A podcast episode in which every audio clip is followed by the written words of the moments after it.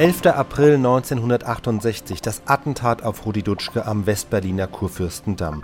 Vor dem Büro des Sozialistischen Deutschen Studentenbundes schießt der junge, rechtsextreme Hilfsarbeiter Josef Bachmann dreimal auf Dutschke.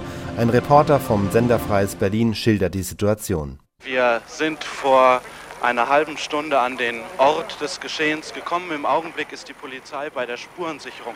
Es ist furchtbar anzusehen. Äh, ich muss dieses so persönlich sagen.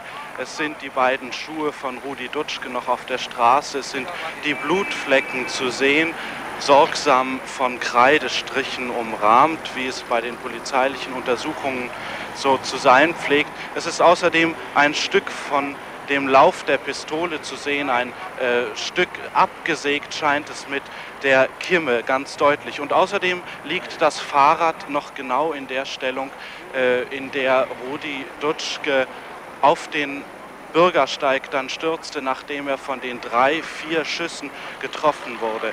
Es ist wirklich, es ist einfach schrecklich zu sehen.